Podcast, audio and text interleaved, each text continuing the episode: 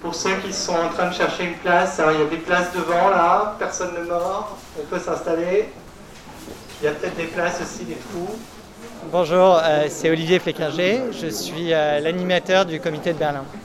Les voisins sont sympathiques, hein, on peut s'asseoir à côté d'eux. Hein. Euh, le premier changement majeur, c'est la géographie. Évidemment, quand on fait la campagne à Berlin, on ne peut pas se mettre sur un marché et puis aller au contact avec la population. Donc on doit faire venir la population à nous. Euh, sur des thèmes. On a fait euh, quasiment un événement par semaine euh, pendant trois mois où on traitait de, du travail, de la sécurité sociale. et les gens venaient à nous et puis on invitait les amis. Et ça, les réseaux sociaux aident beaucoup, honnêtement. Voilà, merci à tous et on va passer à ce qui vous intéresse, c'est-à-dire le projet.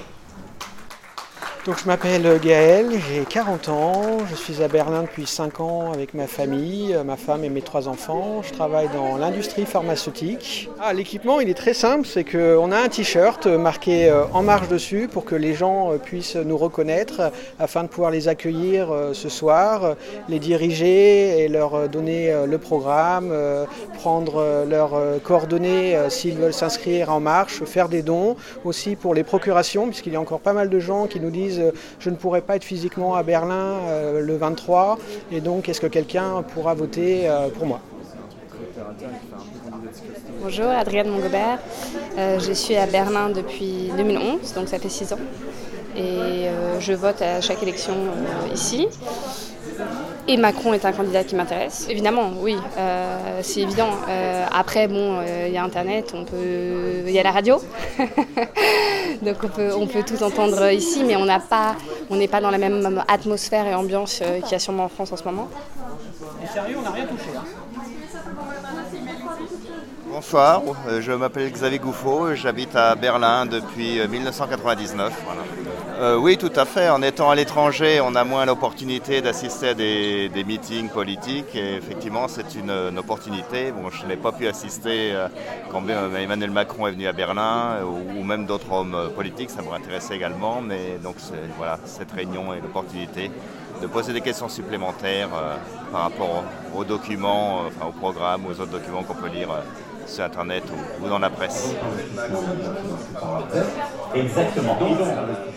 Euh, oui, c'est vrai. Je pense qu'il y a une différence euh, effectivement entre la France, euh, l'Allemagne et, l'Europe du Nord sur ce sujet-là. bon, le degré de tolérance, peut-être par rapport à la corruption, est peut-être plus important à la France. Bon, en France, c'est peut-être une, question de, culture politique. bon, je pense que la France aurait effectivement à apprendre sur ce plan de, ses voisins, d'Allemagne ou d'Europe du Nord.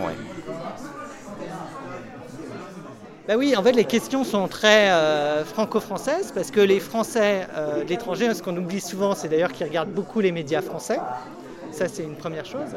Et la deuxième chose, c'est que eux, leur enjeu aux Français de l'étranger, c'est leur famille, c'est aussi leur amour pour la France. On croit que les Français qui sont à l'étranger n'aiment pas leur pays. C'est pas vrai. La plupart des gens ici aiment leur pays. Ils sont tristes quand ils voient que la France va pas bien. Ils sont heureux quand la France a des succès. Donc en fait, ce qui les intéresse, c'est l'avenir de la France tout court. Et oui, on l'a bien vu parce qu'il y avait d'ailleurs la présentation du programme des Français de l'étranger. Donc le programme des Français de l'étranger intéresse, mais le sort de la France de manière générale intéresse aussi. Voilà, ça, Nous sommes là maintenant, euh, donc euh, prenez l'occasion si vous en avez encore.